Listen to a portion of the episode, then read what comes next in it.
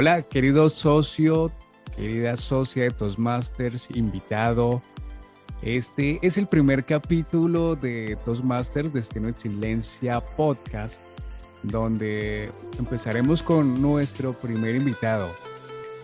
Es una persona muy aplomada y él ahorita nos va a contar qué es ese término aplomado, por qué se conoce de esta manera Sergio en el Club de Destino Excelencia, quien durante un buen tiempo estuvo en el cargo de la presidencia de, valga la redundancia, Destino Excelencia, Toastmasters. Para quienes aún no comprenden y sepan qué es Toastmasters, pues quiero contarles que es donde vienes a formarte como líder, como orador, donde vienes a adquirir unas habilidades, a desarrollar tu potencial. Y bueno, démosle protagonismo a quien es nuestro invitado. Sergio, buenas tardes en estos momentos. ¿Cómo va, Sergio? Gracias, Diego, por la invitación y muy bien, muy bien. Y hoy orgulloso de este espacio que se está creando para todos los miembros del club. Como les contaba, Sergio fue presidente del Club Destino Excelencia hasta inicios de este año. Él nos va a contar un poquito acerca de su trayectoria, de cómo empezó en Toastmasters, cómo conoció a Toastmasters y el cambio, el cambio que tuvo, qué habilidades desarrolló. Así que bueno, Sergio, cuéntanos un poquito cómo fue que conociste a Toastmasters, porque nosotros podemos estar hablando de esta palabra, de este término, y aún a la fecha muy pocas personas lo conocen. Así que cuéntanos tú un poquito cómo lo conociste, cómo llegaste a Toastmasters. De acuerdo, digo, pero antes de contar mi historia, yo estuve presidente hasta junio del año pasado.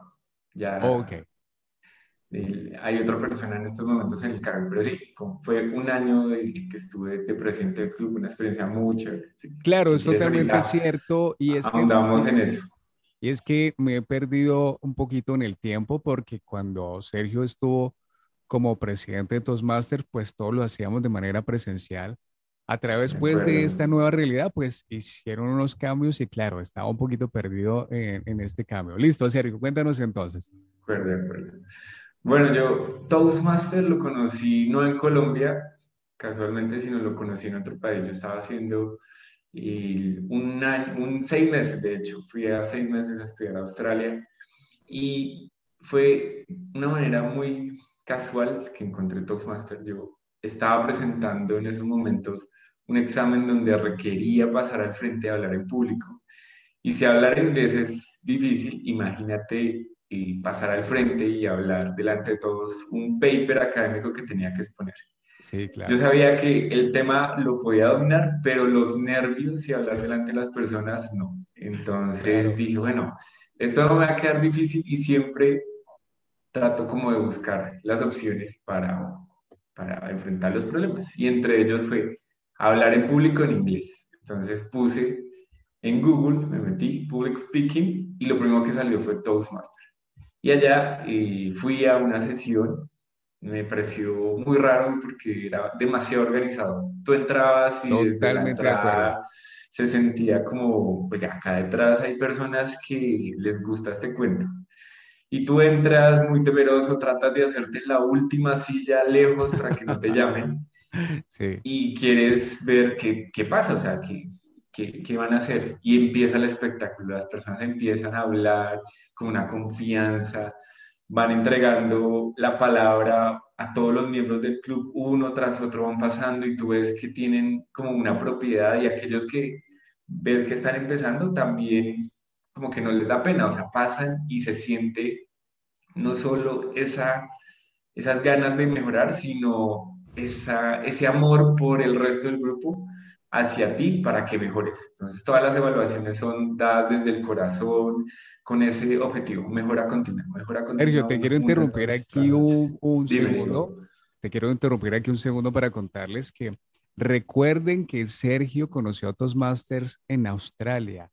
Toastmasters está ubicado en más de 143 países, tiene más de un promedio de 300, yo diría que mucho más pero voy a dar una, una, cifra lo más cercana y es un promedio de 360 mil socios activos.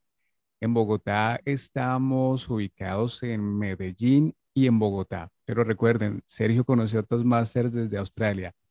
Sergio, yo también cuando inicié en Toastmaster, algo que me gustó y que me dejó encantado fue precisamente llegar esa primera vez y encontrar ese orden y todas estas personas, pero con las ganas de hablar, porque cuando nosotros iniciamos en este camino de la oratoria, hablar definitivamente se convierte en un arte.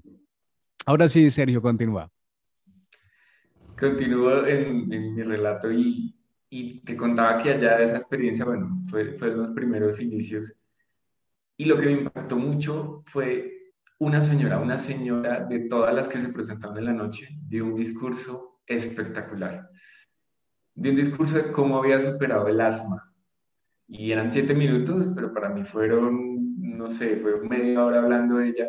Estaba tan concentrado en su discurso que al final se me aguaron los ojos, igual que volteé a mirar y varias personas ya estaban con el pañuelo. Y yo dije, esto es increíble, yo quiero hacer eso en un escenario, quiero transmitir esos sentimientos al público. Y asistí una segunda vez y en las dos ocasiones me pidieron pasar al frente. Hay una sesión de improvisación que aquellas personas que asistan a Toastmaster van a tener esa oportunidad y no fui capaz. No fui capaz, les dije, no, no, en otra oportunidad. Y dije, esto es algo muy lindo, pero me daba demasiado miedo. Terminó mi estadía en Australia y volví a Colombia. Y entré nuevamente a trabajar. Yo soy ingeniero civil y entré nuevamente a trabajar. Yo trabajaba en esa época en la gerencia de proyectos, tenía un cargo de coordinador. Y sentí que si quería avanzar más tenía que vencer la timidez yo soy alguien muy tímido, muy serio y pasar frente al público y expresar, no sé, cualquier clase de sentimiento, contar una historia, se me hacía muy difícil. Siempre me temblaba la voz, las piernas, me sudaban las manos, bueno, todo lo que se espera cuando uno pasa al frente porque uno está expuesto, ¿no? Y ese miedo de huir, de correr, se presenta cuando estás frente al público. Llegué a Colombia y lo que te digo, me volví a emplear y estaba en esta empresa, una constructora grande, y el reto estaba ahí. Ya habían varias personas que habían ascendido y yo decía, ¿será que yo puedo ascender? No, pues que yo soy muy tímido, yo no me imagino en una junta directiva hablando delante de todo el mundo. Y volvió a mi cabeza como, oiga, ¿será que Toastmaster existe acá en Colombia? Y volví a buscar en Google Toastmaster Bogotá y ¡pum! Apareció el club de inglés. Y fue mi primera experiencia, pero ya acá en Colombia con las la personalización que nosotros le damos los colombianos a las cosas que hacemos. Y cuando entré al club sentí la misma energía que sentí en Australia. La gente tiene una energía, o sea, tú entras como, Dios mío, ¿a dónde estoy entrando? O sea, todos se ven tan contentos, están felices, todos se conocen con todos y empieza otra vez el show. Y la experiencia es casi, casi igual. Hay cosas distintas distintas, pero la experiencia es casi igual. Y ahí empezó mi carrera. yo quiero, yo quiero contarles a quienes nos estén escuchando, uno, no me he presentado, mi nombre es Diego Reyes. Cuando yo asistí la primera vez a Toastmasters, quien estaba precisamente en esa sala era Sergio, era Sergio en su rol como presidente.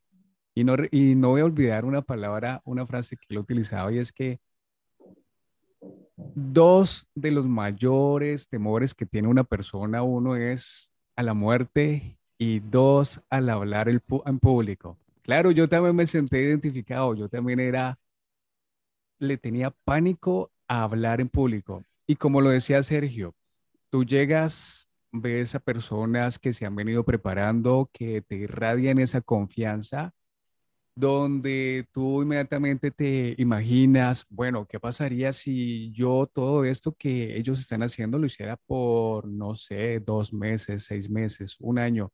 Claro, podría convertirme en estas personas a quienes veo con tanta seguridad y yo dejar de ser esa persona tímida allá a pasar a exponerme, a exponerme en público, a exponerme detrás de una cámara pues todo esto es lo que hemos venido aprendiendo. Bueno, Sergio, sigue contándonos de, esa experiencia. Mira, Diego, que allá en el club de inglés me pasó exactamente lo que me pasó en Australia. Yo decía, esto es un lugar espectacular, pero me da demasiado miedo. Y otra vez me dicen el lugar más escondido, yo, que me pasen al frente. Y en esa oportunidad, bueno, afortunadamente no me pasaron, Y dije, eso fue en enero del 2017 que eh, volví a, retomar esto de, de Toastmaster. Y asistí miércoles, eh, no, en ese momento eran los martes, martes, después cada martes empecé a asistir y me decían, ¿cuándo te vas a inscribir? Y yo, no, no, no, todavía no, no estoy seguro. Yo estoy de invitado, quiero conocer cómo funciona bien. Y pasó el tiempo, llegó marzo. Y me dijeron, listo, se abrieron nuevos cupos, ¿quieres ingresar al club? Al club? Y en ese momento yo tenía eh, un dinero que me habían pagado y dije, si hoy no pago esto, nunca lo voy a hacer. Así me dé miedo, así salga lo que salga, esto lo quiero hacer y lo voy a hacer. Le dije, sí, de una, hoy es el día. Y no, no pensaba escribirme, pero sentí que el reto debía asumirlo en ese instante o si no se me iba a escapar nuevamente la oportunidad.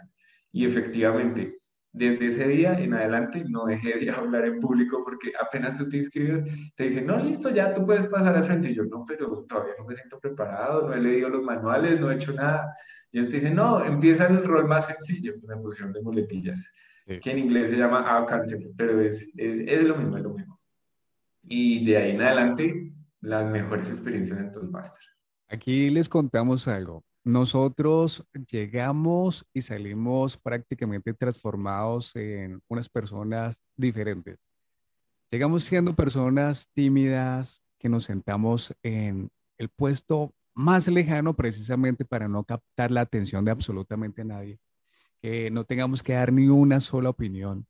Pero cuando ya nos hemos adentrado en la educación, la preparación, no hay quien nos calle. Definitivamente pasamos de polos totalmente opuestos, de ser esa persona tímida a convertirnos en unos habladores porque ya pasamos a disfrutar y a tomarle bastante gusto a el tema de la oratoria. Si alguien quiere participar, pues yo voy a ser el primero porque pues esto es lo que me gusta, esto es lo que me fascina. Bueno, Sergio, cuéntanos un poco más. Sí, y, mira que de, ahí en adelante cada vez que yo llegaba, porque el, club empieza a las 8 de la noche, en ese momento pues todo era presencial, llegaba a mi casa tipo 10 y media, 11, dependiendo la, la hora de salida. No porque el club acabara tarde, sino porque después nos quedamos hablando con, con todas las personas. Y yo vivía un poco retirado desde de donde estábamos haciendo las sesiones y yo no me podía dormir, no me podía dormir porque la energía que tú capturas en las sesiones es increíble. Te pones a pensar como, uy, esta persona lo hizo muy bien, esta persona eh, puede mejorar, o te ves tú en el escenario como lo hubiera hecho yo, y es increíble. Entonces toda la noche como pensando como, oiga, no me puedo dormir, tengo demasiada energía, necesito liberarla, porque pasar al frente te llena de adrenalina y la adrenalina queda en tu cuerpo. Y, y, eso se transmite, eso se transmite porque yo llegaba a la casa y le contaba a mi familia, no, y tuve una sesión espectacular, escuché unas historias increíbles y la energía empieza a llenarte una otra vez al escenario y en algún momento tú dices, oye, hoy pasé y no me tembló la voz, o no me sentí nervioso, o sentí que a las personas les gustó lo que empecé a decir. Y Toastmaster es, yo, yo lo comparo siempre con un gimnasio tienes que pasar una y otra vez al frente para desarrollar ese músculo de la oratoria. Siempre decimos que las mariposas en el estómago nunca se van, nunca se van. O sea, yo siempre todavía las siento cuando paso al frente.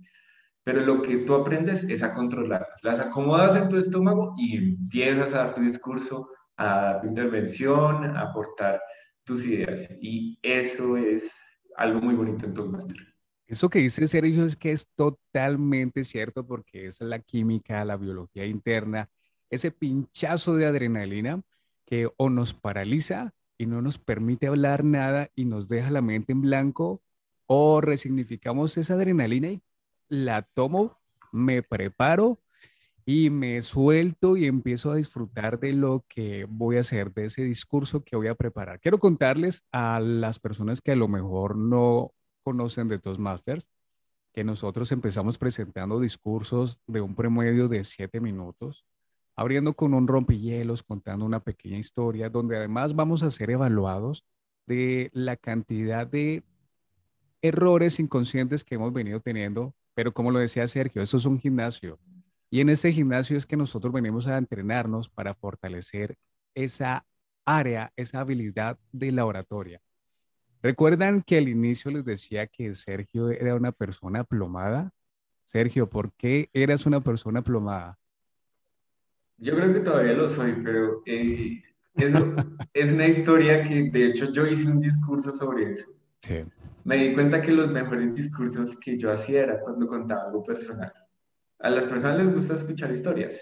Y cuando yo empecé a contar cosas personales, porque pues el, el club te permite eso, contar tus propias historias o hablar un libro, hablar de alguna metodología o algún tema que traigas, y yo entendí que lo que más me gustaba era contar historias. Y en ese momento conté una historia que se llamaba El Chico Emoción. Y ahí explicaba a través de las historias que tenía previamente cómo me han llevado a Toastmaster y en ese momento en, en qué estaba en Toastmaster. Entonces, les hago un pequeño resumen porque este discurso era siete minutos, pero para que se den una, una idea de por qué Diego dice lo de aplumado y todo eso.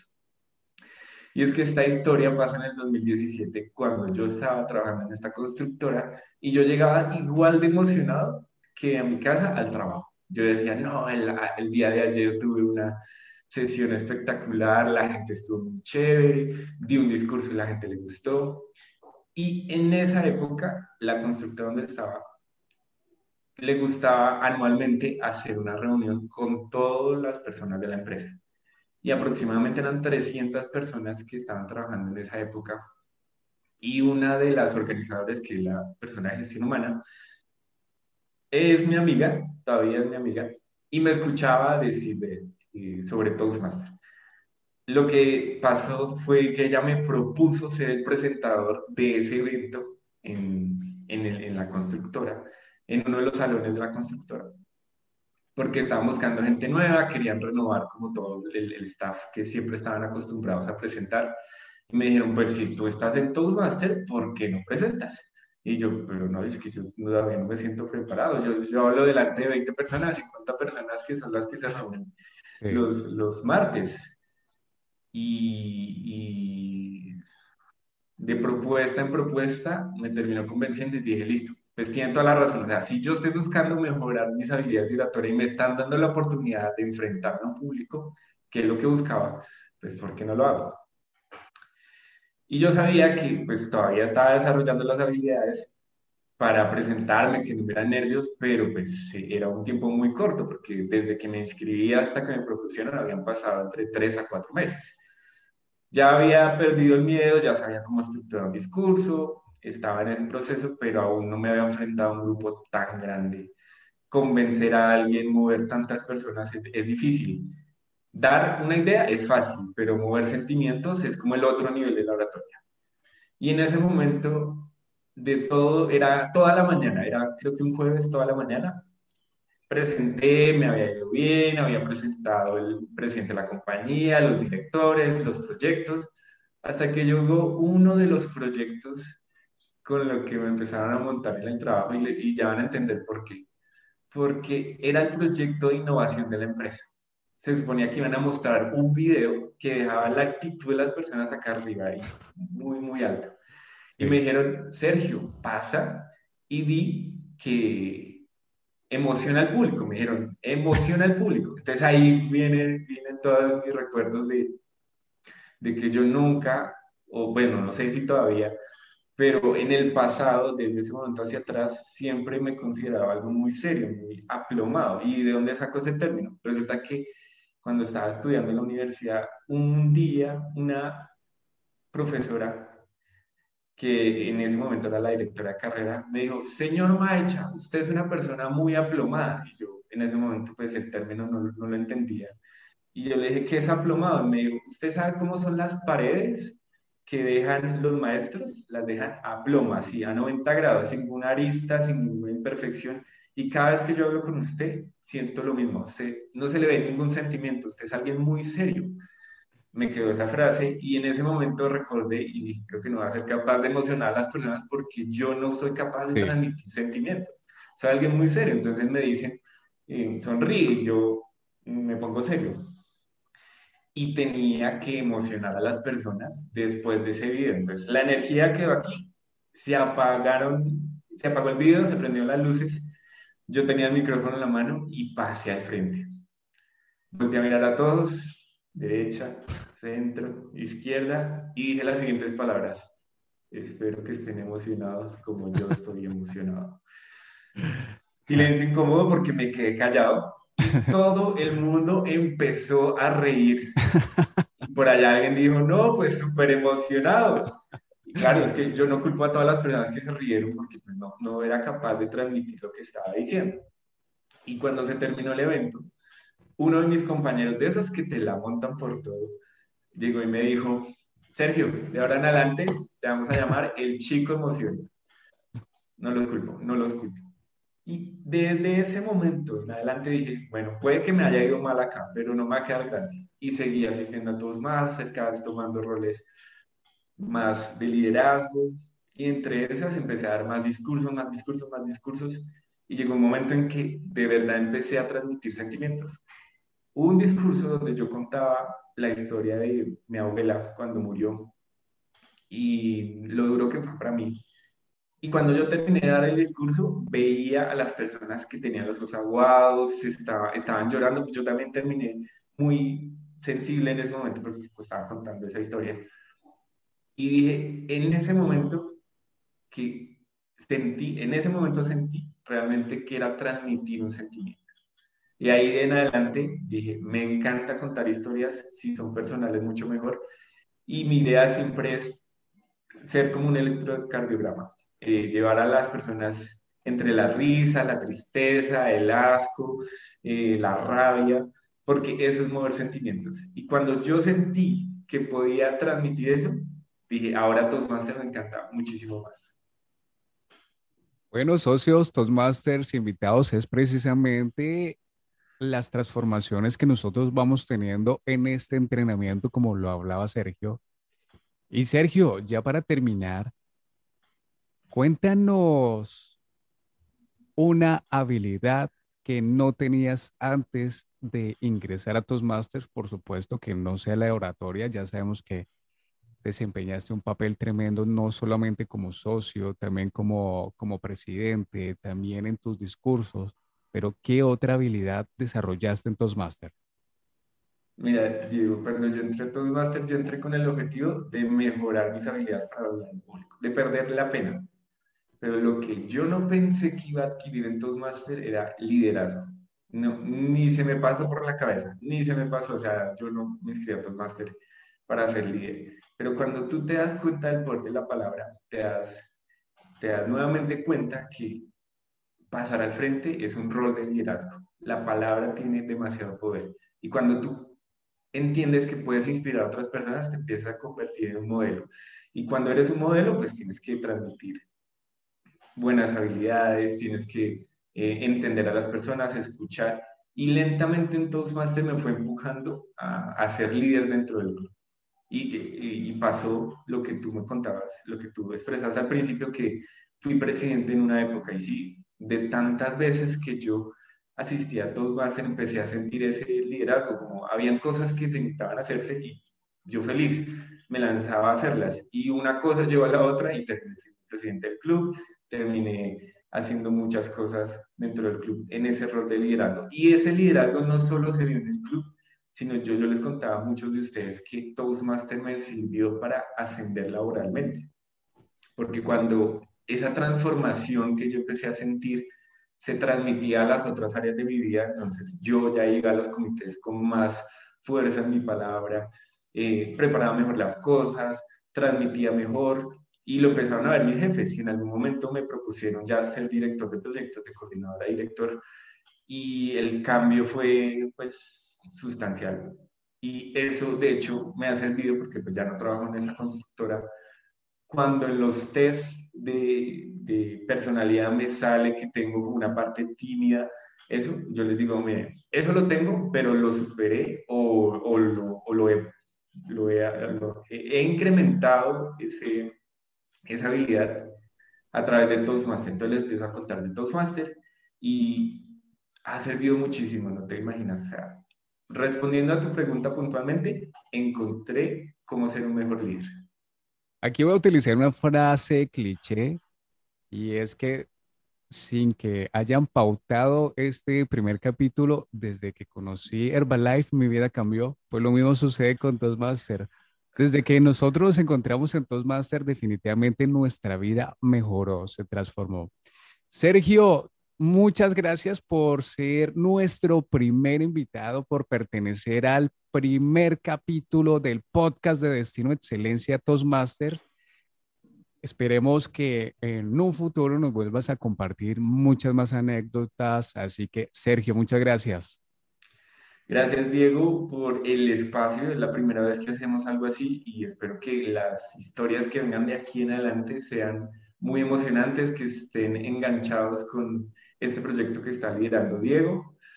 Y lo que quedan son historias. Créanme que todos los miembros del club tienen una historia tan particular y algo que los hace tan únicos y valiosos de escuchar que no se pueden perder los siguientes capítulos.